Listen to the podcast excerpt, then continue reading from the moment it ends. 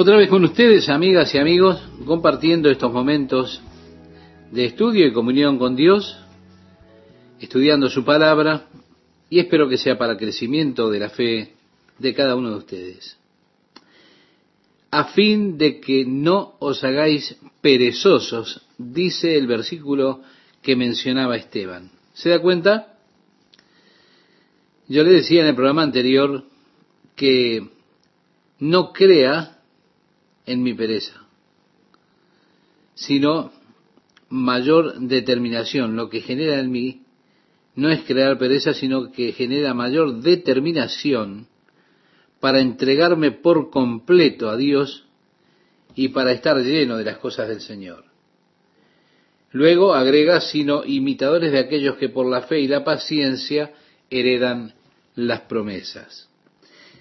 Mi amigo oyente, Dios nos ha dado su palabra que Él hará por nosotros todo lo que necesitemos, lo que deseamos, lo que queremos. Cuánta riqueza, cuántas promesas preciosas tenemos.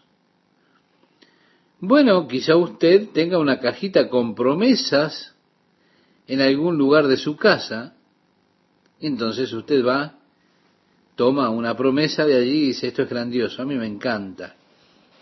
Sí, el Espíritu puede ministrarnos a nosotros cuando leemos las promesas de Dios. Y creo que necesitamos recordar las promesas de Dios. Amamos ponerlas en diferentes cuadros en nuestra casa, allí paisajes, distintos motivos que llevan escritas las promesas de Dios. Por años, en el dormitorio de nuestra hija teníamos la promesa escrita, no temas, porque yo estoy contigo, no desmayes, porque yo soy tu Dios que te esfuerzo, siempre te ayudaré, siempre te sustentaré con la diestra de mi justicia. De Isaías 41:10. Qué gran cosa es tener sobre la pared de una niña que se asusta en la noche, no temas porque yo estoy contigo. Es una promesa gloriosa. Ahora, tenemos promesas que Dios nos dio a las cuales nosotros todavía no hemos entrado. En el capítulo 4 de este libro leíamos, temamos pues, no sea que permaneciendo aún la promesa de entrar en su reposo, alguno de vosotros parezca no haberlo alcanzado. Hay muchas promesas que Dios nos dio que todavía no, no hemos alcanzado. Así que vivimos en temor, en ansiedad, aunque hay una promesa que sí podemos tomar y aceptar esa promesa de Dios. Nosotros podemos decir, bueno, eres tú Dios el que lo has prometido. ¿Se da cuenta? Las dos cosas, la fe y la paciencia. Esas son las dos cosas necesarias para que podamos recibir las promesas de Dios. En Hebreos capítulo 11, versículo 6 dice, porque es necesario que el que se acerca a Dios crea que le hay y que es galardonador de los que le buscan. Debemos tener fe en la palabra de Dios, fe en Dios, fe en el poder, en la habilidad de Dios. Fe para saber que Dios puede hacer todo lo que Él promete. De todo lo que Él ha prometido, tenemos que saber que Dios es capaz, totalmente capaz de realizarlo. La otra cosa que debemos tener es paciencia. Debo tener paciencia porque, y porque no siempre Dios responde a la oración en el momento que oramos. Muchas veces Dios permite que sea testeada nuestra fe y allí hay un periodo de tiempo entre nuestra oración y la respuesta de Dios a esa oración. Y en ese periodo, la paciencia es probada, la fe es probada. Así que seamos seguidores de aquellos que por medio de la fe y la paciencia heredan las promesas. Crea la promesa. Crea en ella porque es promesa de Dios. Después simplemente espere que Dios ha de cumplir, porque Dios guarda su palabra. En el mientras tanto, usted puede ir a otras promesas y entonces allí puede aferrarse a la promesa de Dios y no dejar que se le escape, no dejarla ir. Las promesas de Dios son algo en lo que usted puede confiar plenamente y apoyarse con confianza en ellas. Porque cuando Dios hizo la promesa a Abraham, dice el versículo 13, no pudiendo jurar por otro mayor, juró por sí mismo diciendo, de cierto te bendeciré con abundancia y te multiplicaré grandemente. Sí, Dios hizo una promesa, esa promesa se la hizo a Abraham y después confirmó esa promesa con un juramento. Por eso después que Abraham soportó pacientemente, obtuvo la promesa. Ahora, ¿cuándo fue que soportó con paciencia? Mi amigo oyente, fue por más de 35 años. Uno podría decir, oh Dios, yo no tengo todo ese tiempo para esperar. Es que somos tan impacientes, ¿verdad? ¿Qué es lo que quiero decir? Lo que quiero decir es que nosotros queremos que Dios haga lo que le pedimos ahora. Queremos resultados inmediatos. Y por lo general tenemos algún tiempo, algún límite de tiempo establecido. Quizá podemos esperar una semana para que Dios obre. Pero dice que después, que él esperó pacientemente, él obtuvo la promesa. Y Dios le dio a Sara un hijo como le había prometido que lo haría. Aun cuando aparentemente tener un hijo era humanamente imposible. Abraham 100 años, Sara 90 era algo humanamente imposible. Ahora, imposible es una palabra que podemos usar para hablar. ¿Por qué? Nos enfrentamos con ella todo el tiempo, con nuestras limitaciones humanas, siempre estamos corriendo contra esas situaciones imposibles. Ahora, cuando usted introduce a Dios en el asunto, en el momento que introduce a Dios en el asunto, usted tiene que eliminar la palabra imposible porque no hay nada imposible para Dios. De hecho, le diré que no hay nada tan duro o tan arduo para que Dios no pueda realizarlo. No hay nada que ponga a Dios bajo presión o que le haga sentir una pequeña tensión siquiera. Así que cuando Dios es presentado, la palabra imposibilidad tiene que ser borrada. La dificultad tiene siempre que ser medida por la capacidad de la gente que está haciendo la obra. Puede decir, bueno, salgamos y construyamos la iglesia de Jesucristo. Ah, mi amigo, eso es difícil, que ya sea imposible. No para Jesús, porque él dijo, sobre esta piedra edificaré mi iglesia. Y no lo dijo bajo ninguna tensión. ¿Por qué? Porque él puede hacerlo. Jesús dijo, sobre esta piedra edificaré mi iglesia. Él puede hacerlo. Así que, dificultosamente medido, es solamente por la capacidad de la gente que hace la obra. Si el agente que hace la obra no es Jesucristo, edificar la iglesia realmente es imposible. Ahora, ¿quién es que está haciendo la obra? ¿Dios está haciendo la obra?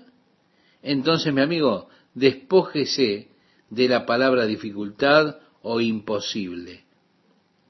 Si dependiera de mí, entonces está bien. Es difícil, puede que sea imposible.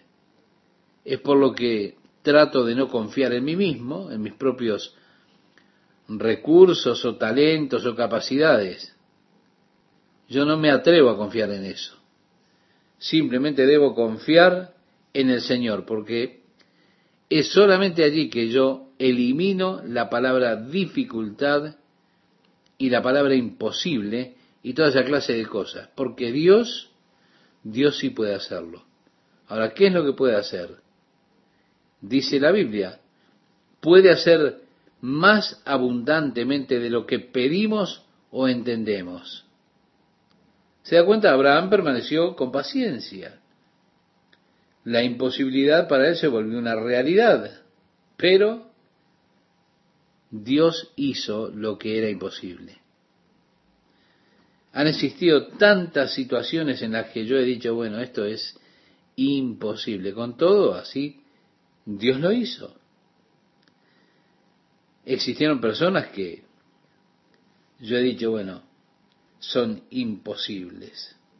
Imposible que sean salvos. Ni modo, es imposible. Con todo Dios lo hizo. Y fueron salvos. Cuando usted tiene a Dios como agente para hacer la obra, la imposibilidad, la dificultad desaparece. ¿Se da cuenta? El versículo 16 nos dice ahora, porque los hombres ciertamente juran por uno mayor que ellos, y para ellos el fin de toda controversia es el juramento para confirmación. Y aquí estamos nosotros diciendo, bueno, voy a hacer esto por ti. Quizá el otro nos dice, bueno, ¿cómo sé que vas a hacerlo? Bueno, voy a hacerlo, te prometo que lo haré. Sí, pero ¿cómo sé yo que lo vas a hacer? Te estoy diciendo que lo voy a hacer. Y aquí estamos compitiendo por si lo hago y por si no lo hago y cómo lo vas a hacer. Finalmente le digo, mi amigo, te juro sobre la Biblia que lo voy a hacer. Bueno, entonces está bien. ¿Se da cuenta? Es el fin del tema. Ese es el propósito del juramento, finalizar la contienda. En una discusión, bueno, no, yo no lo hice, sí, tú lo hiciste, no, yo no lo hice, sí, tú lo hiciste. Y así, te lo juro por la Biblia que no lo hice. Bueno, entonces está bien, yo pensaba que lo habías hecho. Se da cuenta el juramento que se toma, se toma por algo mayor que uno. Como dije esta mañana, usted, usted no, por supuesto, no juró por mi gato que voy a estar allí esta noche. Porque el gato es algo menor que uno. Cuando usted jura por algo, jura por algo más grande que usted. Durante el tiempo de Jesús, ellos tenían una gran cosa por la cual jurar. Y juraban. Esos juramentos eran comprometedores. ¿Cuáles no? Ahora, si usted jura, usted sabe, usted jura por el altar, bueno, eso no es comprometedor. Ahora, si usted jura por el oro del altar, usted tiene que cumplir porque eso lo compromete. Y ellos estaban todos con esta costumbre de tomar juramento. Por supuesto, usted trata y puede ser engañoso hacerlo en esa forma. Te juro por el altar que no lo haré. Hmm estoy libre porque no dije que estoy jurando por el oro del altar. Así que Jesús dirigió el asunto a esta cosa de tomar los juramentos y las personas ya habían ido con esto demasiado lejos. Ellas estaban preocupadas si tenían que ir a la corte, ser testigos.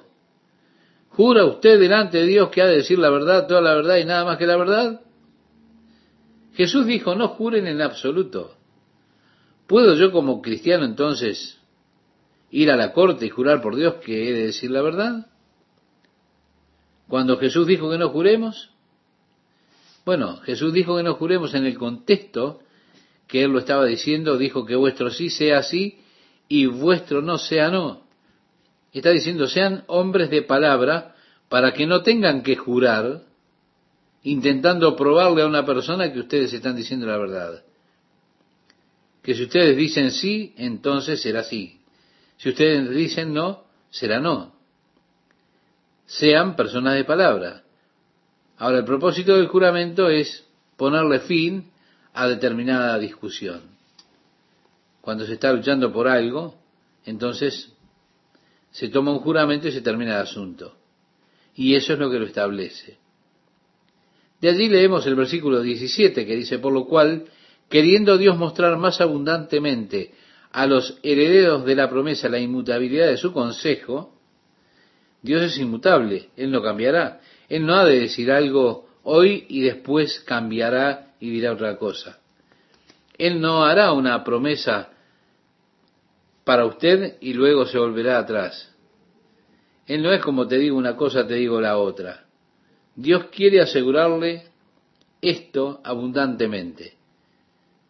Y quiere asegurárselo a usted para que usted entienda que Él tiene un carácter inmutable, ese carácter inmutable de la naturaleza de Dios, la inmutabilidad y sus consejos. Sus consejos son palabras, sus promesas, y Él las confirma con juramento, para que por dos cosas inmutables, en las cuales es imposible que Dios mienta, son esas dos cosas que no cambian. La palabra de Dios no cambia. La palabra de Dios es para siempre establecida en el cielo. Jesús decía en el Evangelio de Mateo capítulo 24 versículo 35, el cielo y la tierra pasarán, pero mis palabras no pasarán. La segunda cosa, el juramento. Cuando Dios hizo el juramento para confirmar la palabra y sus consejos, entonces usted tiene dos cosas inmutables.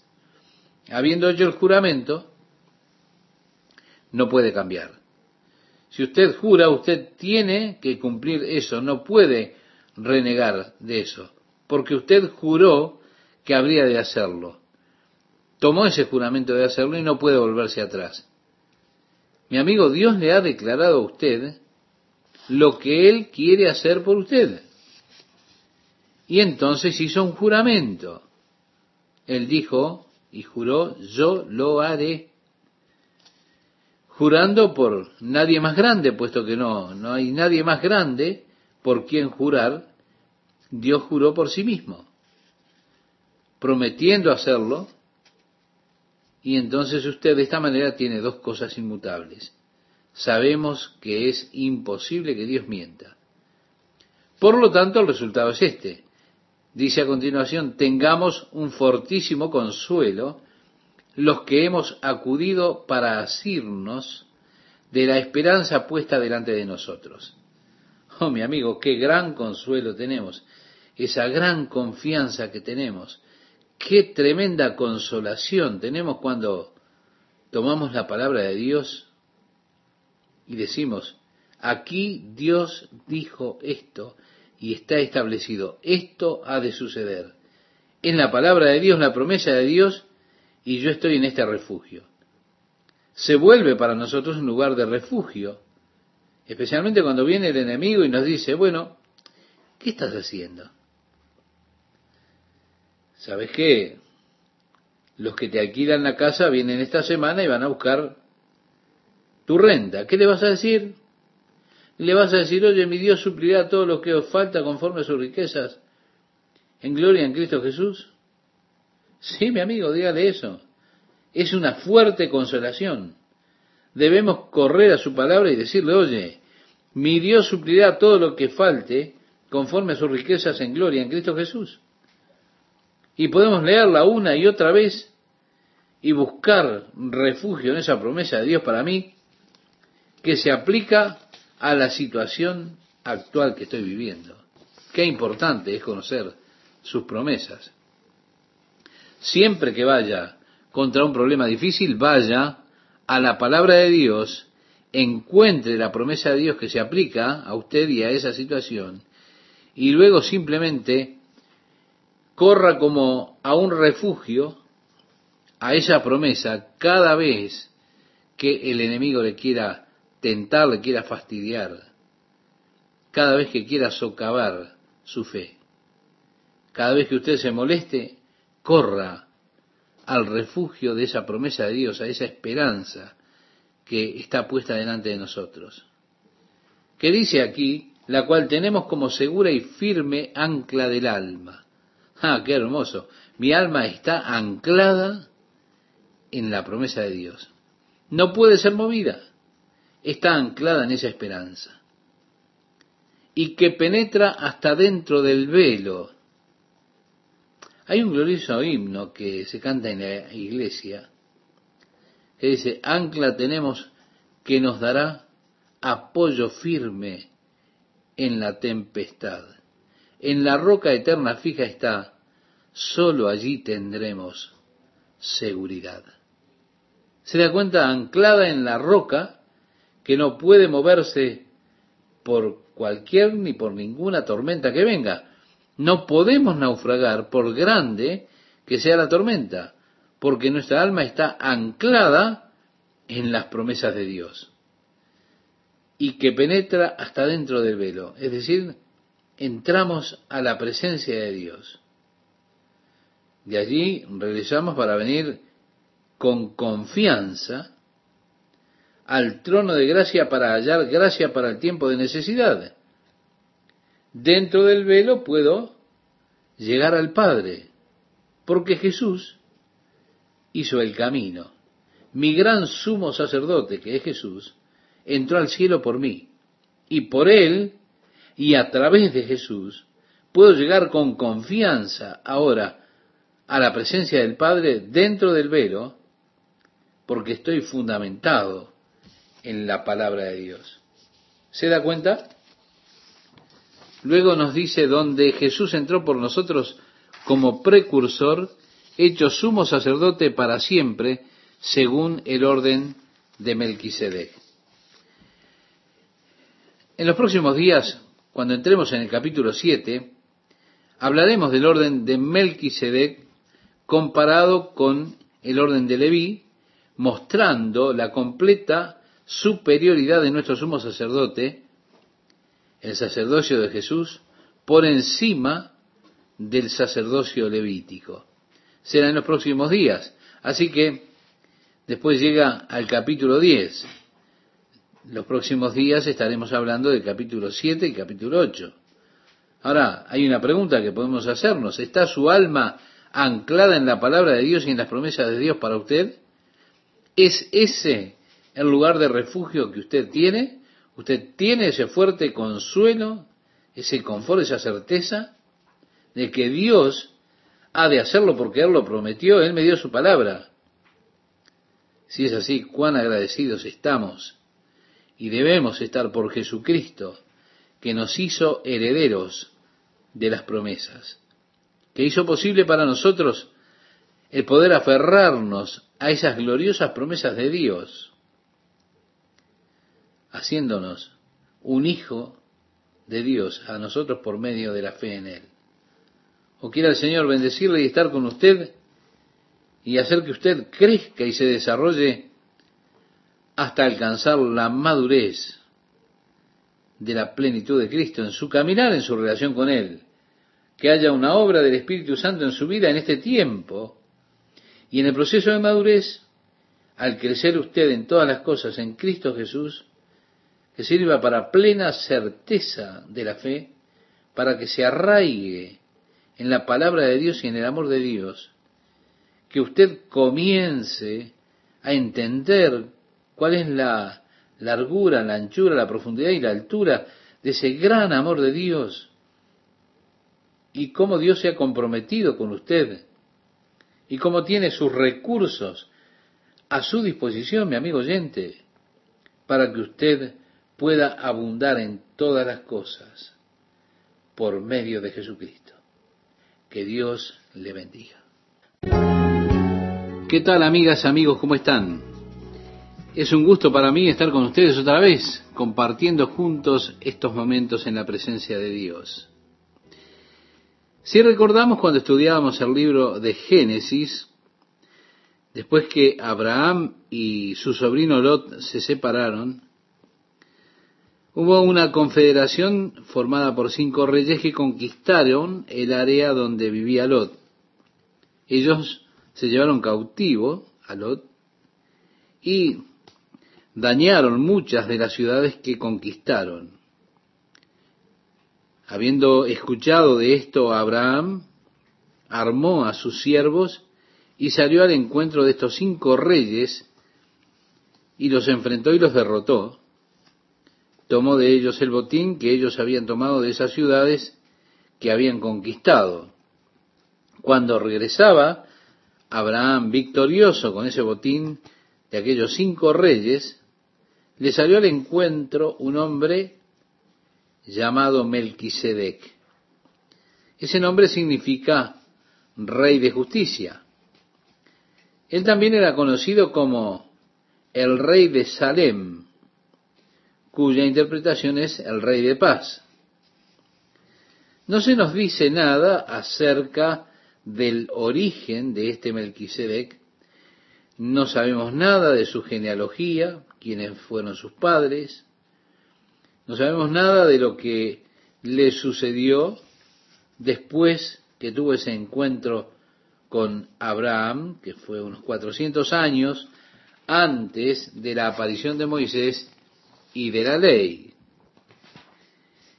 En el Salmo 110, que es un salmo que habla acerca del Mesías, comienza diciendo, Jehová dijo a mi Señor, siéntate a mi diestra hasta que ponga a tus enemigos por estrado de tus pies. Jehová enviará desde Sión la vara de tu poder, domina en medio de tus enemigos. Tu pueblo se te ofrecerá voluntariamente en el día de tu poder, en la hermosura de la santidad. Desde el seno de la aurora tienes tú el rocío de tu juventud. Juró Jehová, y no se arrepentirá, tú eres sacerdote para siempre, según el orden de Melquisedec. Bueno, conocemos que estaba el orden de Aarón, del sacerdocio, que tenía que ver con la tribu de Leví. Uno de los requerimientos para ser sumo sacerdote en la nación de Israel, bajo la ley de Moisés, primero era que usted tenía que ser de la tribu de Leví. Después tenía que ser del orden de Aarón.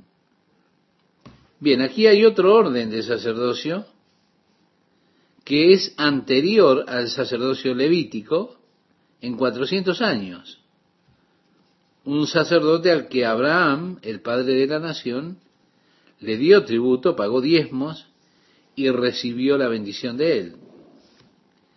Así que el escritor del libro de Hebreos, en el capítulo 7, ha de señalar que ese sacerdote, Melquisedec, pertenecía a una orden superior de sacerdocio que el orden de Aarón de sacerdocio que se estableció bajo la ley de Moisés. Y que incluso después que el orden de Aarón fuera establecido, años después, mil años después, de hecho hay un tiempo de mil años de diferencia entre las dos menciones de Melquisedec en el Antiguo Testamento. De repente aparece esto, juró Jehová y no se arrepentirá, tú eres sacerdote para siempre, hablando del Mesías, según el orden de Melquisedec, no según el orden de Aarón. Reitero, según el orden de Melquisedec. Así que esto nos da un pequeño trasfondo para entrar en el tema. Una nota más antes de entrar al texto mismo. Un día cuando Jesús disputaba con los fariseos, ellos lo desafiaban acerca de su declaración de ser el Mesías, el Hijo de Dios. Ellos dijeron, nosotros somos hijos de Abraham. Jesús dijo, Abraham vuestro padre se gozó por ver mi día y lo vio y se gozó. Entonces le dijeron los judíos, aún no tiene 50 años y has visto a Abraham. Jesús les dijo, antes que Abraham fuese, yo soy. Entonces tomaron piedras para arrojárselas. Bien, esa declaración, Abraham vuestro padre se gozó de que había de ver mi día y lo vio, hace que uno se pregunte, ¿cuándo fue que Abraham vio a Jesús? Muchos estudiosos de la Biblia creen que Melquisedec era en realidad uno de esos casos que les llaman teofanías del Antiguo Testamento. La aparición de Jesús en el Antiguo Testamento a Abraham es uno de esos casos.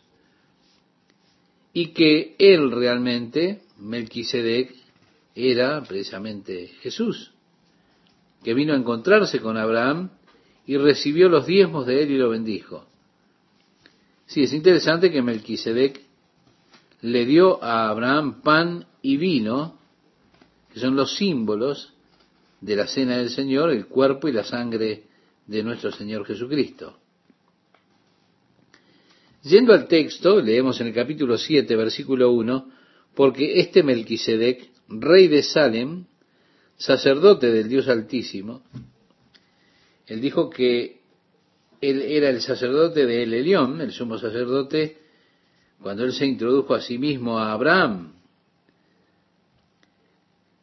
Este Melquisedec, rey de Salem, sacerdote del Dios Altísimo, que salió a recibir a Abraham, que volvía de la derrota de los reyes, y le bendijo, a quien asimismo dio a Abraham los diezmos de todo, cuyo nombre significa primeramente rey de justicia, y también rey de Salem, esto es rey de paz.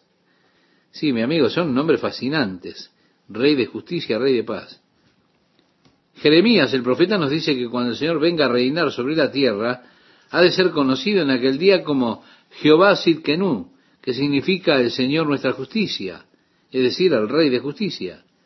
Nosotros sabemos que Él viene como el Rey de paz.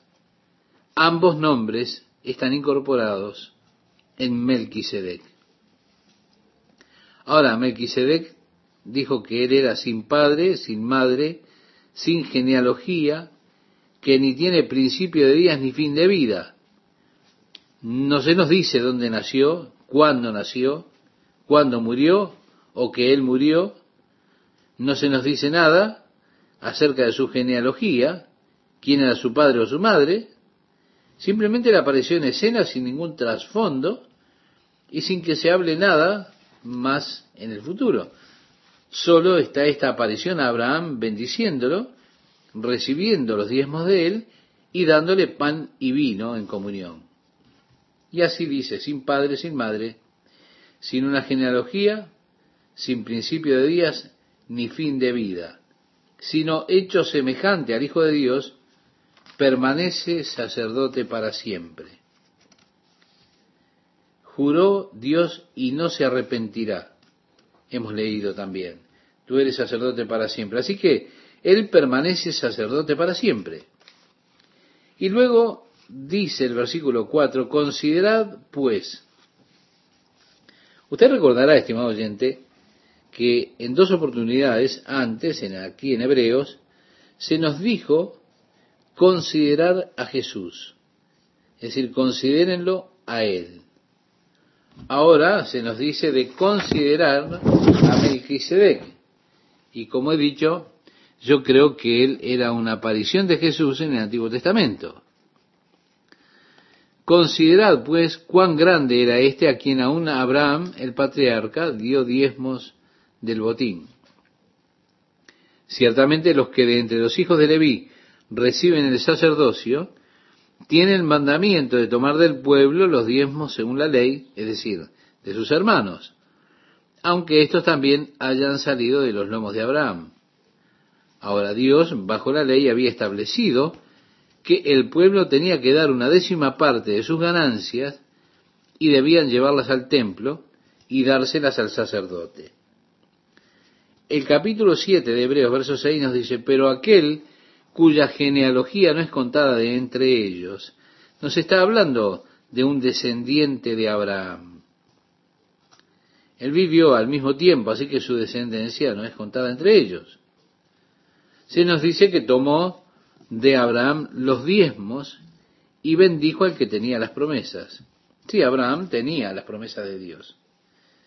En ti serán benditas todas las naciones de la tierra. Fue la promesa de Dios a Abraham y desde su simiente las naciones de la tierra son benditas. Aún así, allí está Abraham recibiendo una bendición de este hombre. Considerad a este hombre. Ahora, ¿quién es ese hombre? Que aún Abraham le pagó los diezmos a él y recibió la bendición. sin discusión alguna, dice el versículo 7, el menor es bendecido por el mayor. La bendición siempre es otorgada desde el mayor al menor. Por ejemplo, nosotros somos bendecidos por Dios. El hecho de que Abraham recibió las bendiciones de Melquisedec coloca a Melquisedec por encima del gran patriarca Abraham. El verso 8 nos dice aquí, ciertamente reciben los diezmos hombres mortales. Los sacerdotes de el orden levítico, ellos murieron y el orden fue traspasado, se pasó y así pasó en una sucesión de generaciones. Y allí estaban aquellos hombres mortales recibiendo diezmos. El verso 8 nos dice, pero allí uno de quien se da testimonio de que vive. Recuerde, tú eres sacerdote para siempre según el orden de Melquisedec. O sea, Melquisedec aún vive. Y por decirlo así, en Abraham pagó el diezmo también Leví, que recibe los diezmos, porque aún estaba en los lomos de su padre cuando Melquisedec le salió al encuentro. Se da cuenta, en realidad el sacerdocio de Melquisedec es muy superior al sacerdocio de Leví, en que Leví realmente estaba, por decirlo de esta forma, en los lomos de Abraham, potencialmente estaba allí, pagando diezmos a Melquisedec. El versículo 11 nos dice, sí, pues la perfección fuera por el sacerdocio levítico, porque bajo él recibió el pueblo la ley, ¿qué necesidad habría aún de que se levantase otro sacerdote según el orden de Melquisedec y que no fuese llamado según el orden de Aarón? Así que yendo a este Salmo 110, donde dice, juró Jehová y no se arrepentirá, tú eres sacerdote para siempre según el orden de Melquisedec, si el sacerdocio levítico fuera perfecto, si este sacerdocio pudiera llevar al hombre al estado de perfección, ¿por qué Dios no dijo acerca del Mesías, tú eres sacerdote para siempre según el orden de Aarón? No lo dijo porque el sacerdocio de Aarón no podía llevar a nadie a la perfección. De esa forma, Dios se remonta a un sacerdocio anterior y superior según el orden de Melquisedec. Ya en el versículo 12 leemos, porque cambiado el sacerdocio necesario es que haya también cambio de ley. Y aquel de quien se dice esto es de otra tribu de la cual nadie sirvió al altar.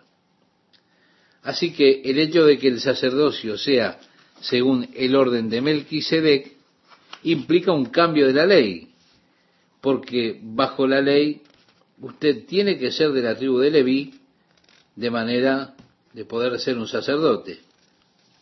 Cuando el pueblo de Israel regresó del cautiverio de Babilonia, ciertos hombres decían ser sacerdotes. Ahora no podían probar su genealogía para mostrar que eran de la tribu de Leví. Ahora aquí hay un sacerdote según otro orden. De esta forma la ley entonces tiene que ser cambiada, porque nosotros sabemos que Él dijo que Jesús vino de la tribu de Judá, y no se dice nada en la ley acerca del sacerdocio de la tribu de Judá, sino que era un derecho exclusivo de la tribu de Leví. Luego, y aquel de quien se dice esto, Jesús, Jesús es de quien se dice, tú eres sacerdote para siempre, según el orden de Melquisedec, pertenece a otra tribu, de la cual ningún hombre tuvo presencia en el altar. Ellos, por supuesto, aquellos de la tribu de Judá, no sirvieron delante del altar de Dios. Luego dice, porque manifiesto es que nuestro Señor vino de la tribu de Judá, de la cual nada habló Moisés tocante al sacerdocio. Mire usted, en este libro de Hebreos, él trajo el hecho de que nosotros tenemos un gran sacerdote, Jesucristo el justo. Ahora el judío desafiaría eso inmediatamente, diciendo, ¿cómo puede ser Jesús un gran sacerdote cuando él es de la tribu de Judá? Y en la ley no se dice nada acerca del sacerdocio de la tribu de Judá. Bien, aquí trae el Salmo 110, que ya hemos leído, juró Jehová y no se arrepentirá, tú eres sacerdote para siempre, según el orden de Melquisedec. Y así él responde al argumento de los judíos que declaraban que no había forma en que Jesús pudiera ser sumo sacerdote si era de la tribu de Judá. Responde entonces en este libro de Hebreos al argumento, tratándolo a fondo, con este salmo profético, el Salmo 110. En Hebreos capítulo 7 estamos considerando, el versículo 15 nos dice, y esto es aún más manifiesto si a semejanza de Melquisedec se levanta un sacerdote distinto. Es decir, es mucho más evidente porque la profecía del Salmo 110 habla que de allí debe levantarse otro sacerdote según el orden de Melquisedec, como dice a continuación el verso 16, no constituido conforme a la ley del mandamiento acerca de la descendencia, sino según el poder de una vida indestructible. Es decir, tú eres sacerdote para siempre. La ley de Moisés, sabemos, no podía hacer nada perfecto. Solamente podía dar testimonio de un pacto mejor establecido sobre mejores promesas. Ya en el versículo 17 leemos, pues se da testimonio de él, tú eres sacerdote para siempre según el orden de Melquisedec. Queda pues abrogado el mandamiento anterior a causa de su debilidad e ineficacia. Así que la ley entonces ha sido anulada, los mandamientos han sido anulados porque ha cambiado el sacerdocio. Ha sido cambiado el sacerdocio. Agregaba en el versículo 19, pues nada perfeccionó la ley, y de la introducción de una mejor esperanza por la cual nos acercamos a Dios. La Biblia dice que por las obras de la ley ningún ser humano será justificado delante de él, delante de Dios. Lo dice el apóstol Pablo en lo que hemos estudiado de la carta a los Romanos capítulo 3 verso 20. La Biblia nos enseña que la ley nunca intentó hacer justo al hombre. El propósito de la ley fue revelar el pecado del hombre y la maldad del hombre. Es por la ley que tenemos conocimiento del pecado, porque Dios ha declarado sus estándares de justicia y así nos damos cuenta que estamos lejos de esos estándares de justicia de Dios. Mi amigo, mi amiga, la ley revela nuestro fracaso, señala nuestra culpa, la ley entonces nos condena a la muerte y nos deja bajo maldición. Pues escrito está, maldito todo aquel que no permaneciere en todas las cosas escritas en el libro de la ley para hacerlas. Así escribía Pablo a los Gálatas en el capítulo 3 de su carta, verso 10. La ley no nos puede hacer justos, sino que nos mete bajo la maldición, porque revela nuestro pecado y nos hace mucho más culpables, o al menos conscientes de nuestra culpa. Ahora, ese era el problema en el tiempo de Jesús, la interpretación de la ley. Yo pienso que este es probablemente un problema que existe a lo largo de toda la historia del hombre, la interpretación de la ley. En los días de Jesús, ellos interpretaban la ley como algo físico, material, en lugar de verla como algo espiritual. La interpretaban literalmente, físicamente y se volvieron presumidos y éticos porque trataban de seguir la ley al pie de la letra, siendo que la ley es espiritual. Aún así ellos intentaban darle cumplimiento de manera literal, de manera física. Nuevamente estamos junto a ustedes, amigas y amigos, para compartir la palabra de Dios. De acuerdo a lo que expresa aquí el pasaje, se está hablando de Jesús. donde dice, tú eres sacerdote para siempre según el orden de Melquisedec. Bien, pertenece a otra tribu. Jesucristo pertenece a otra tribu de la cual ningún hombre tuvo presencia en el altar. Evidentemente, de la tribu de Judá no hubo nadie que sirviera delante del altar de Dios. Ninguno, reitero, de la tribu de Judá. Ahora el versículo 14 nos dice, porque manifiesto es que nuestro Señor vino de la tribu de Judá, de la cual nada habló Moisés tocante al sacerdocio. Vea usted, en este libro de Hebreos, él trae a colación el hecho de que tenemos un gran sacerdote, Jesucristo el justo. Esto sería desafiante para los judíos. ¿Cómo puede ser Jesús un gran sacerdote cuando él viene de la tribu de Judá? Y en la ley no se dice nada acerca del sacerdocio de la tribu de Judá. Por eso él trae aquí el Salmo 110. Juró Jehová y no se arrepentirá. Tú eres sacerdote para siempre según el orden de Melquisedec. Y así, esto responde al argumento de los judíos que declaraban que no había forma en que Jesús pudiese ser sumo sacerdote viniendo siendo descendiente de Judá, viniendo de la tribu de Judá. Esta es la respuesta entonces a ese argumento con este salmo profético de fondo. Luego dice el versículo 15, y esto es aún más manifiesto si a semejanza de Melquisedec se levanta un sacerdote distinto. Es decir, es mucho más evidente, porque la profecía en el Salmo 110 dice que de allí debe levantarse otro sacerdote que ha de levantarse según el orden de Melquisedec. Y agrega, no constituido conforme a la ley del mandamiento acerca de la descendencia, sino según el poder de una vida indestructible. Allí dice, tú eres sacerdote para siempre. Entonces la ley no puede evidentemente no puede hacer nada perfecto, como decía el apóstol Pablo, escribiéndole a los romanos, a los gálatas.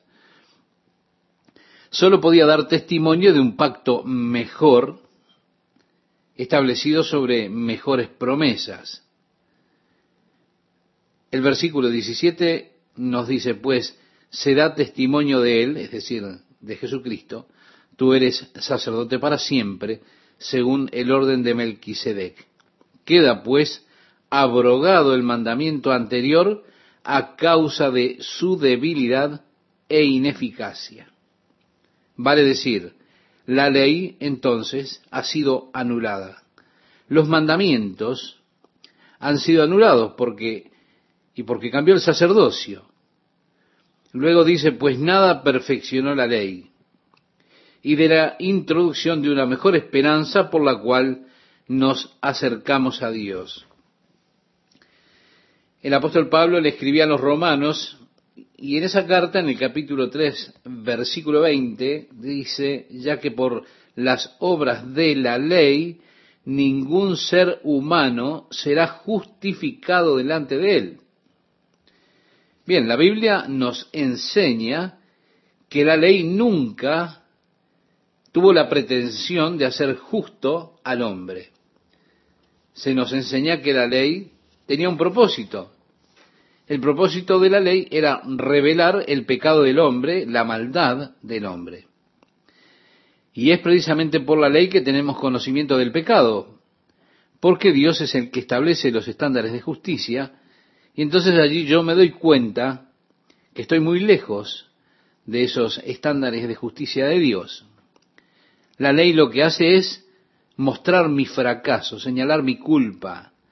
La ley me condena a muerte y me vuelve maldito, es decir, me hace maldición. Porque está escrito, maldito todo aquel que no permaneciere en todas las cosas escritas en el libro de la ley para hacerlas. Así dice en la carta del apóstol Pablo a los Gálatas, en el capítulo 3, versículo 10. Se da cuenta, estimado oyente, la ley no puede hacernos justos. Muy por el contrario, nos pone bajo la maldición, revelando nuestro pecado y haciéndonos mucho más culpables. Al menos nos vuelve conscientes de nuestra culpa. Ahora, ese era el problema en el tiempo de Jesús, la interpretación de la ley. Yo pienso que este sea probablemente un problema que ha existido y existe a lo largo de toda la historia del hombre, el tema de la interpretación de la ley. En los días de Jesús, aquellos interpretaban la ley como algo físico, material, en lugar de ver la ley como algo espiritual, y la interpretaban de manera literal, reitero, de manera física. Y así los judíos se volvieron muy presumidos, éticos, porque ellos decían que seguían la ley al pie de la letra. Jesús les dijo, coláis el mosquito y tragáis el camello. En ese territorio hay muchos mosquitos. Si usted sale a hacer su ejercicio matinal, a veces esos pequeños mosquitos llegan a meterse dentro de su boca. Sí, hay mucha cantidad. De acuerdo a la ley, usted no puede comer nada de carne a menos que haya sido matada a la manera kosher, desangrada totalmente. Así que usted podía ver a los fariseos por allí con sus dedos tratando de deshacerse aún de sus gargantas de esos mosquitos, porque ellos no querían violar en nada la ley. Y así colaban el mosquito. La ley dice también no llevarás carga en el día de reposo. Ahora, ¿qué constituye llevar una carga? Ellos tenían que ver la lista de las diversas cargas que un hombre pudiera llevar en el día de reposo. Por ejemplo, ¿usted tiene un ojo de vidrio? Bueno, eso es algo que usted tiene que cargarlo en el día de reposo. Así que usted debería quitárselo ese día y salir con un solo ojo. ¿Tiene dientes postizos? Bueno, lo siento mucho, en el día de reposo usted no tiene que llevarlo. Así que sáquese los dientes postizos. ¿Tiene una pierna de palo? Ah, mi amigo, en el día de reposo no. Salga sin su pierna de palo. Y así ellos buscaban interpretar la ley, tornando esto en un yugo pesado, un yugo físico, que ningún hombre podía soportar, volviéndose muy éticos, porque ellos decían, yo guardo la ley, mientras que en realidad ellos estaban violando el espíritu de la ley todos los días. Dios dio la ley como algo espiritual. La interpretación carnal que tenían los judíos estaba mal. Por eso que en el Sermón del Monte, cuando usted comienza leyendo en el capítulo 5 del Evangelio de Mateo, allí por el versículo 14 Jesús dice, porque os digo que si vuestra justicia no fuere mayor que la de los escribas y fariseos, no entraréis en el reino de los cielos. En el capítulo 5, versículo 20 de Mateo, usted puede leer este pasaje, pero sería bueno que comenzara a leer desde el versículo 14. Y como todos los discípulos estaban consternados ante esta declaración, pensando, bueno, esto a mí me deja fuera, más justo que los escribas y los fariseos, un puñado de pescadores como ellos, mi amigo, eso era difícil de, llevar. Entonces Jesús explicó lo que quiso decir, porque no se trataba de la justicia por las obras, una justicia exterior guardando la ley, sino que interiormente, en el caso de aquellos judíos, violaban en espíritu o el espíritu de la ley cada día. Jesús dijo, oísteis que fue dicho a los antiguos, no matarás, pero yo os digo que cualquiera que se enoje contra su hermano será culpable de juicio, ¿lo ve? También dijo, oísteis que fue dicho, no cometerás adulterio, pero yo os digo que cualquiera que mira a una mujer para codiciarla, ya adulteró con ella en su corazón. Todo esto está en el Sermón del Monte, en ese pasaje que mencionamos del capítulo 5. Sí, mi amigo, es una cuestión del corazón, del espíritu. Y eso es lo que enseñaba Jesús. Cuando usted mira la ley de esa manera, usted inmediatamente descubre que todos los hombres somos culpables. A pesar de que tal vez no hayamos golpeado a nuestro vecino hasta matarlo, pero quizá lo hemos odiado porque no hace callar el perro por la noche. Bueno, si usted se enoja porque el vecino hace eso, usted es culpable. Se da cuenta, la ley no hace nada perfecto, pero sí trae una mejor o una mayor esperanza por la cual nos acercamos a Dios. De nuevo en el libro de Hebreos capítulo 7 verso 20 leemos, y esto no fue hecho sin juramento porque los otros ciertamente sin juramento fueron hechos sacerdotes, pero este con el juramento del que le dijo, juró el Señor y no se arrepentirá, tú eres sacerdote para siempre, según el orden de Melquisedec. Por tanto, Jesús es hecho fiador de un mejor pacto. Así que hablamos del Antiguo Testamento, hablamos también del Nuevo Testamento. Jesús cuando tomó los símbolos o los emblemas de la cena de Pascua, una parte del antiguo pacto tenía que ver con la liberación de Egipto. Era un recordatorio, todo aquello que se hacía en la Pascua, era un recordatorio cuando ellos fueron librados de la esclavitud de Egipto por mano de Dios. Esa celebración tenía como objeto recordarles ese acontecimiento. Pero Jesús tomó esos elementos de la Pascua y dijo, esta copa es el nuevo pacto en mi sangre que es derramada para remisión de pecados. El antiguo pacto de Dios para aquellos en Egipto consistía en colocar la sangre de un cordero que había sido, que era sacrificado, en los postes y en el dintel de la puerta. Y dijo Dios, cuando yo pase durante la noche, pasaré de largo por esa casa. Ese era el antiguo pacto que hizo Dios con el pueblo el cordero que había sido inmolado, cuya sangre estaba en los postes y en el dintel de la puerta, cubría a esa casa. Ahora, el nuevo pacto de Dios tiene que ver con la sangre de Jesucristo que nos limpia de nuestros pecados. Y la muerte, entonces, nos pasa por alto. ¿Cómo? Dice la misma palabra, hemos pasado de muerte a vida. O como decía Jesús, aquel que vive y cree en mí, nunca morirá, así le decía a las hermanas de Lázaro.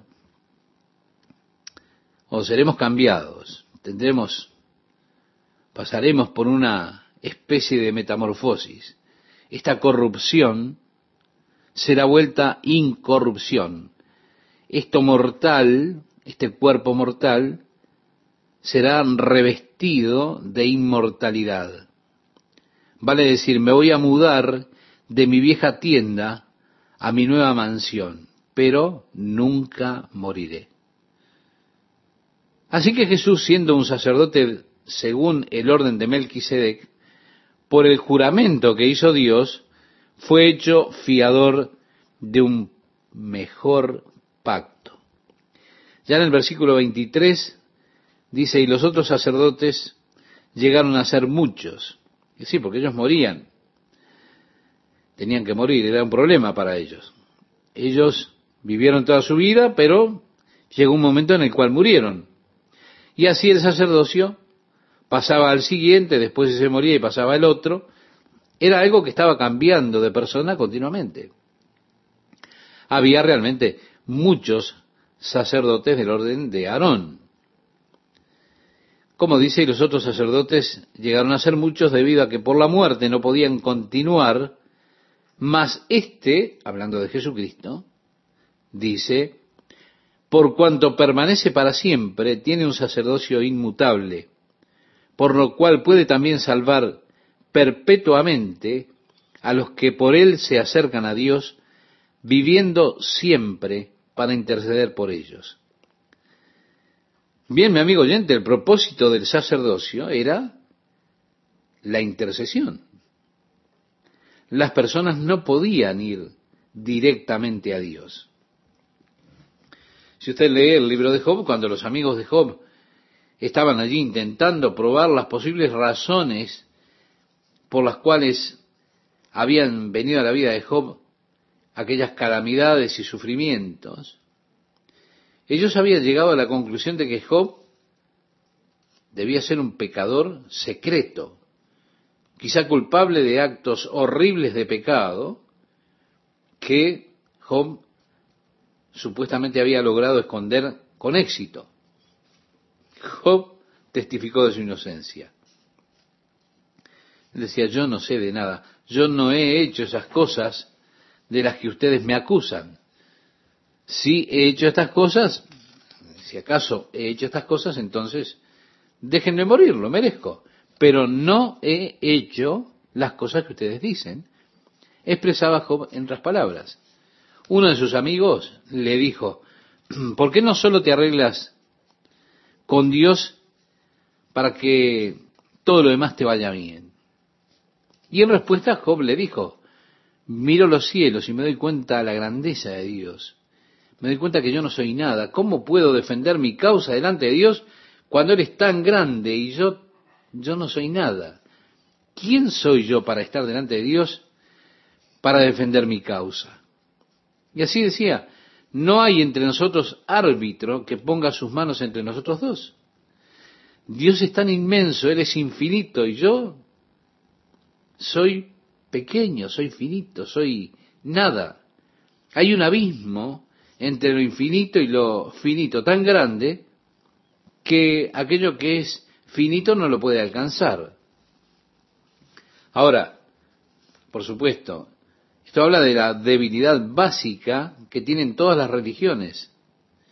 El hombre, con su pequeñez, su finitud, intentando alcanzar esa infinitud del Dios creador de los cielos y la tierra, de todo el universo. Es imposible.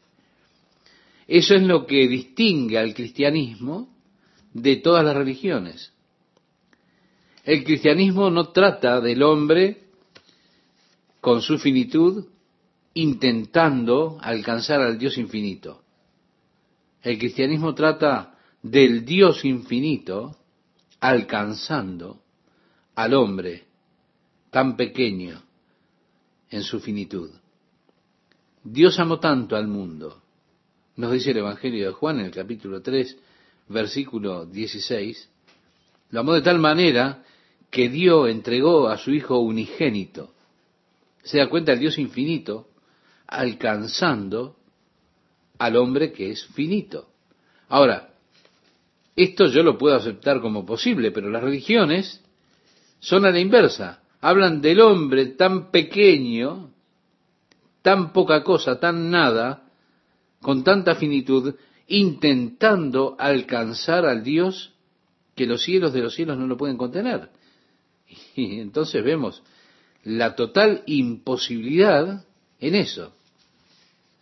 Como uno de los amigos de Job decía, ¿quién puede realmente, buscando descubrir a Dios o conocer a Dios, encontrar a Dios para perfección? La respuesta es que nadie puede. El abismo que hay entre Dios y el hombre es muy grande y no, no había un mediador que pudiera acortar ese abismo. Pero, decía Pablo escribiéndole a su hijo en la fe, Timoteo, en la primera carta, capítulo 2, verso 5, hay un solo Dios y un solo mediador entre Dios y los hombres, Jesucristo hombre. Es Él que coloca su mano sobre nosotros. Y es Él quien toca a Dios, porque Él es uno con Dios, Él es Dios. Y nos toca a nosotros porque, y porque Él también se hizo hombre y fue tentado en todo como nosotros, aunque Él fue sin pecado. Y el propósito del sacerdote era llevar al hombre pecador a la comunión con Dios. Ahora, en el orden de Aarón, el sacerdote mismo tenía pecados. Así que antes de ofrecer sacrificios por el pueblo, tenía que ofrecerlos por él. Ahora tenemos a Jesús, nuestro gran sacerdote, que es capaz de salvar perpetuamente porque él no tiene pecado. No tiene que ofrecer sacrificios por él mismo. Y no está declarando aquí Dios que puede alcanzar al nivel más bajo de la existencia humana, tomando un hombre que pueda Dios elevarlo a un nivel alto para que pueda redimir a los demás hombres. No. Dios puede hacer lo que dice aquí. Por supuesto, el texto no dice que Dios está intentando salvar a la humanidad a través de un hombre. No, no. No se trata de eso. Se trata de salvar para lo primordial. La salvación que usted tiene, por supuesto, es lo máximo. No, no, no hay nada más grande, no hay nada más bueno, nada más glorioso que se pueda obtener que esta salvación que tenemos a través de Jesucristo. Eso no lo puede lograr ningún hombre, solo Jesús lo pudo lograr. Y esto es lo que lo ha de llevar a usted a los límites más altos de la gloria. Sí, es salvación para lo primordial, el absoluto, una experiencia extrema, esta gloriosa salvación que nos levanta a la misma presencia de Dios para hacernos uno con Él. Cristo, nuestro gran sumo sacerdote, Él es capaz de darnos salvación eterna. Él es nuestro gran sumo sacerdote y desde ese punto de vista, Él jamás pecó y puede salvarnos perpetuamente. La salvación evidentemente es para todos los hombres. Jesús lo dijo, el que viene a mí yo no le echo fuera. Él puede salvar a todos los que se llegan a Dios mediante o a través de Él. Mi amigo, la manera de salvarse, por supuesto, es yendo a Dios a través de Jesucristo.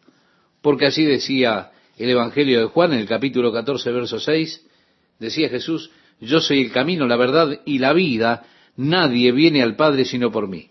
Y Jesús cumple eso viviendo siempre para interceder por todos nosotros.